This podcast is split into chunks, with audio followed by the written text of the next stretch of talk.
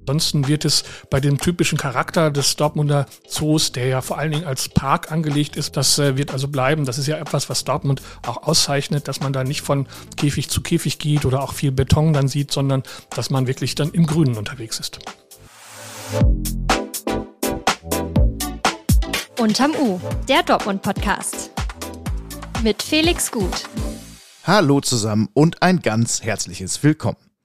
Das Jahr startet grau, windig und regnerisch, ganz so wie das alte aufgehört hat. Aber davon lassen wir uns hier auf keinen Fall entmutigen. Ich hoffe, es geht euch gut bei dem, was ihr gerade macht. Ich freue mich auf eine Folge, in der es an mehreren Stellen um die Natur in Dortmund gehen wird. Thema des Tages ist heute ein Ort, an dem vermutlich jeder Dortmunder schon einmal in seinem Leben war oder irgendwann noch sein wird. Der Dortmunder Zoo, im vergangenen Jahr stolze 70 Jahre alt geworden, gehört zur Stadt, ob man ihn jetzt mag oder nicht. Wer allerdings in den vergangenen Jahren im Zoo unterwegs war, der ist nicht auf Tiger oder Robbenbabys getroffen, sondern auf Bauzäune und rot-weiße Absperrschilder. Der Zoo gleicht in den vergangenen Jahren einer Großbaustelle. Warum das so ist und wie lange das noch so bleibt, darüber spreche ich gleich mit meinem Kollegen Oliver Vollmerich. Außerdem geht es noch um eine Frage, die seit Mittwochabend für Dortmund wieder relevanter geworden ist. Was macht eigentlich der viele Regen mit den Pegelständen der Dortmunder Gewässer wie der Emscher? Ich blicke für euch auf die aktuelle Situation und die Prognosen für die nächsten Tage.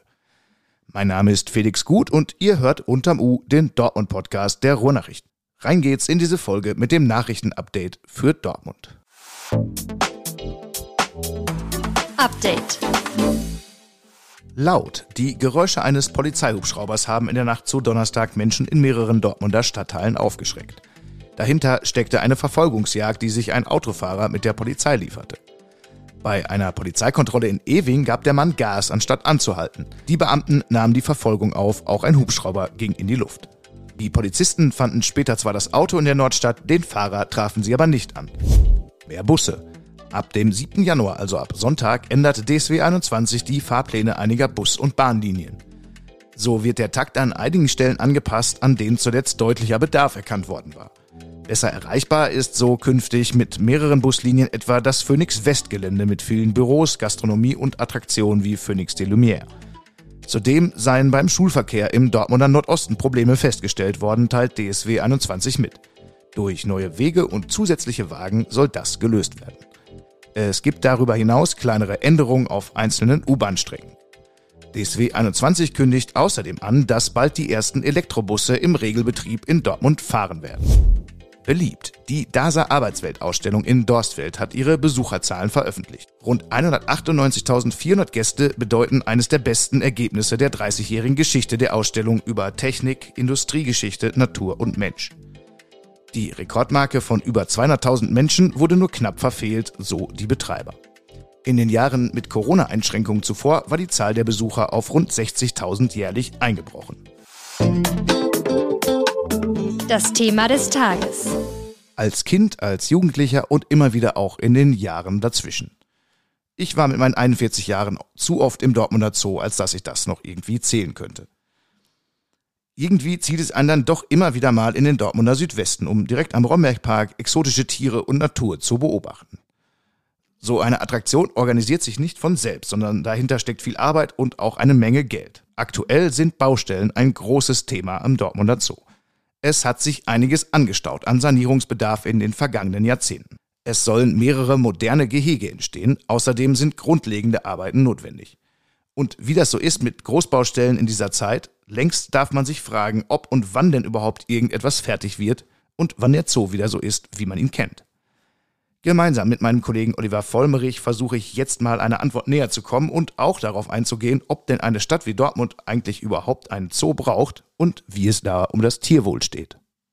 Hallo Oliver, herzlich willkommen. Wann warst du denn eigentlich das letzte Mal im Zoo? Das war im vergangenen Sommer mit der Familie. Meine Kinder sind jetzt zwar eigentlich so aus dem klassischen Zoo-Alter raus, aber trotzdem ist es immer ein netter Familienausflug, auch mit Freunden und Bekannten. Da waren wir dann auf jeden Fall im Sommer einmal im Zoo unterwegs.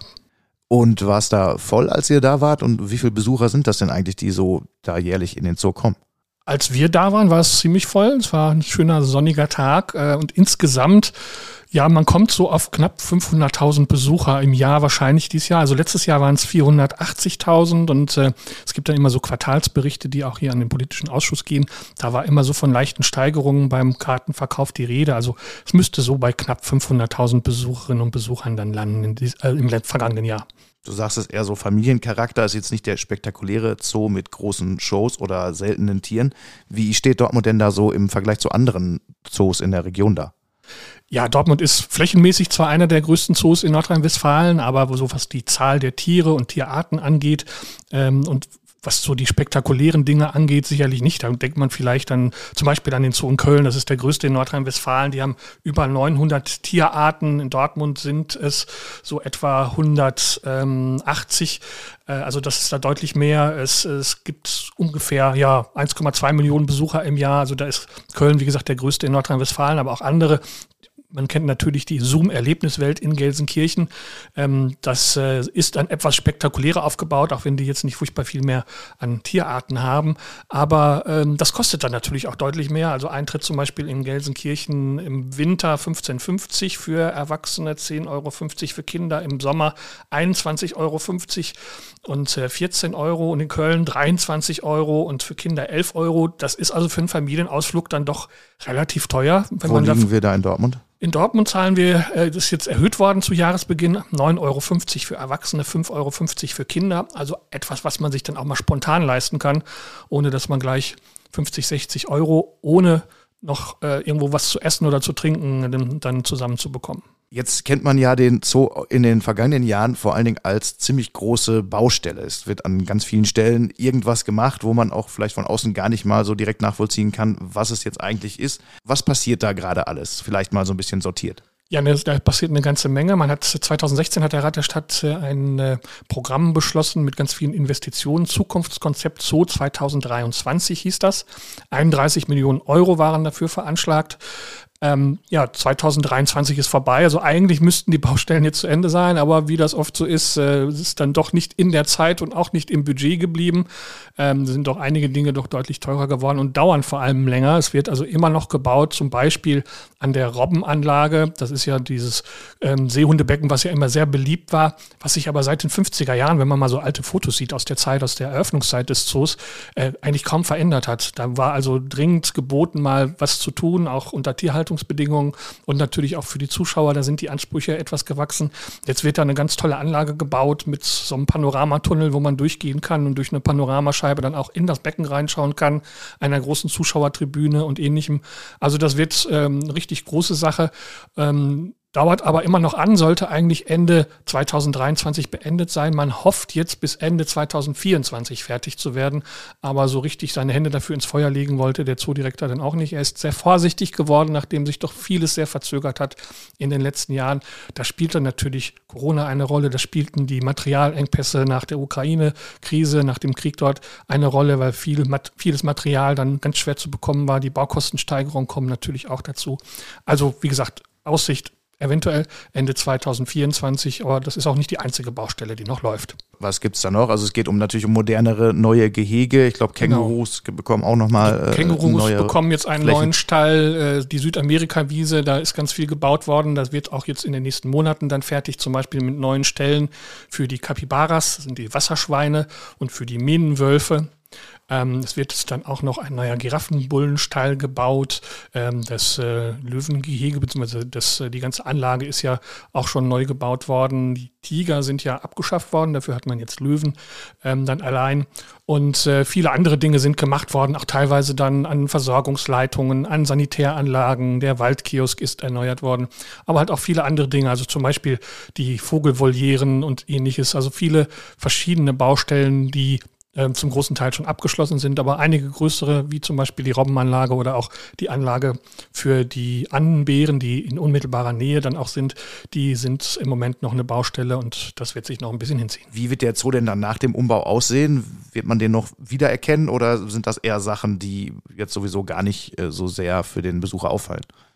Ja, auffallen wird es schon, aber es wird trotzdem äh, sich nicht äh, sehr stark verändern. Es wird halt punktuelle Veränderungen geben. Es ist jetzt nicht so, also zum Beispiel Zoom-Erlebniswelt hatten wir schon angesprochen. Das war früher mal der Ruhrzoo Gelsenkirchen. Der ist dann irgendwann dicht gemacht worden und dann so vor gut 20 Jahren komplett umgebaut worden. Die haben also für mehrere Jahre zugemacht und da ist dann was völlig Neues geschaffen worden. Das ist in Dortmund jetzt nicht geplant, sondern es gibt punktuelle Baustellen, punktuelle Verbesserungen. Also zum Beispiel die Haltungsbedingungen für die Vögel dann in größeren Volieren statt in kleinen Käfigen oder halt auch die, diese neue Robbenanlage. Also es wird alles ein bisschen großzügiger im Sinne des Tierwohls dann gestaltet. Das sind aber wie gesagt einzelne Baustellen. ansonsten wird es bei dem typischen Charakter des Dortmunder Zoos, der ja vor allen Dingen als Park angelegt ist mit sehr vielem Alpenbaumbestand, das äh, wird also bleiben. Das ist ja etwas, was Dortmund auch auszeichnet, dass man da nicht von Käfig zu Käfig geht oder auch viel Beton dann sieht, sondern dass man wirklich dann im Grünen unterwegs ist. Du hast es gerade äh, schon mal so ein bisschen angerissen. Ähm, es gibt ein Thema, mit dem sich Zoos natürlich immer auseinandersetzen müssen. Das ist die grundsätzliche Frage nach dem Tierwohl und danach, ob Zoos überhaupt ja, gut sind für die Tiere, die darin leben. Da gibt es unterschiedliche Meinungen. Genau, es gibt ja die Leute, die sagen, äh, Zoos müssten abgeschafft werden, Tiere sollen nicht in Gefangenschaft gehalten werden. Die Zoos argumentieren ja damit, dass sie ja wichtige Beiträge leisten zum Erhalt von Arten, die es in der freien Wildbahn schwer haben. Es gibt ja Zuchtprogramme, Dortmund ist ja auf Südamerika spezialisiert. Da gibt es zum Beispiel dann das Zuchtprogramm für die Ameisenbären, wo man sehr erfolgreich ist. Also das sind ja so die Argumente, die dann die ähm, Zoo-Befürworter dann anführen. Und äh, es ist natürlich auch so, dass man viel getan hat und immer noch tut, um das Tierwohl zu verbessern. Und da sagt auch der Zoodirektor sagt, es geht jetzt um äh, Qualität statt Quantität. Also es geht nicht mehr darum, möglichst viele Tiere zu halten, sondern vielleicht auch ein bisschen zu reduzieren. Das ist auch so, dass die Zahl der Arten und die Zahl der Tierexemplare dann äh, geringer geworden ist, aber man schafft ihnen dann mehr Platz, bessere Bedingungen artgerechtere Bedingungen und ähm, das äh, soll letztlich ja dann auch äh, für die Besucher dann auch ein bisschen netter sein. Also ein Beispiel ist auch die äh, Schließung des Amazonashauses. Das war ja dieses, dieses Tropenhaus, wo man, äh, wie ich als Brillenträger immer das Problem hatte, dass man erstmal gar nichts sah, weil die Kenn Brille ich. beschlagen hat. Aber ähm, das ist jetzt äh, seit 2022, nachdem es vorher in der Corona-Zeit schon dicht war, dann komplett geschlossen worden, weil es total baufällig war. Und die Tiere sind dann teilweise innerhalb des Zoos umgesiedelt worden und jetzt woanders in andere Zoos gekommen. Und man will dann langfristig nicht vor 2025, eher danach, dann auch ein neues Amazonashaus bauen. Das heißt, dieses Programm, was man jetzt hat, Zukunftskonzept 2023, das wird dann irgendwann fortgesetzt, dann soll es das Zukunftskonzept 2035 geben. Das wird dann wahrscheinlich im Laufe des Jahres dann äh, nochmal vorgestellt. Würdest du abschließend sagen, eine Stadt wie Dortmund braucht einen Zoo oder leistet man sich da vielleicht auch was zu teures? Naja, dass es äh, natürlich Zuschüsse braucht, dafür ist klar. Äh, was ich für Dortmund durchaus äh, zugute halte, ist, dass man da wirklich noch relativ soziale Eintrittspreise hat. Also das ist bei anderen Zoos, ich sagte, sagte vorhin ein paar Beispielpreise, schon so, dass man sich das als äh, Familie ja dreimal überlegen muss, ob man sich das leisten kann oder will. Also insofern ist es gerade als äh, Freizeitangebot für Familien, glaube ich, schon etwas, was, was sehr wichtig ist. Und äh, die zoologischen Fragen, was Arterhaltung angeht oder so, da kann, das kann ich jetzt nicht beurteilen, aber auch da gibt es sicherlich gute Gründe, dass man das fortsetzt. Und ähm, ja, es ist schon ein, ein attraktives Freizeitangebot in Dortmund. Äh, man will natürlich dann auch, man steht so ein bisschen auch in Konkurrenz zu anderen Städten. Die nächsten Tierparks sind ja nicht weit. Bochum hat einen, Gelsenkirchen, Duisburg, Wuppertal. Also eine ganze Reihe in der Umgebung. Aber man hat sich da, wie gesagt, ja auch spezialisiert, Dortmund mit Südamerika-Schwerpunkt, sodass man also da auch, äh, wie gesagt, unter zoologischen Gesichtspunkten dann Schwerpunkte gesetzt hat. Also ich finde es für Familien nett und attraktiv, dann mal so Spaziergänge im Zoo unternehmen zu können. Dann wünsche ich viel Spaß beim nächsten Zoo-Spaziergang und danke für das Gespräch. Gerne.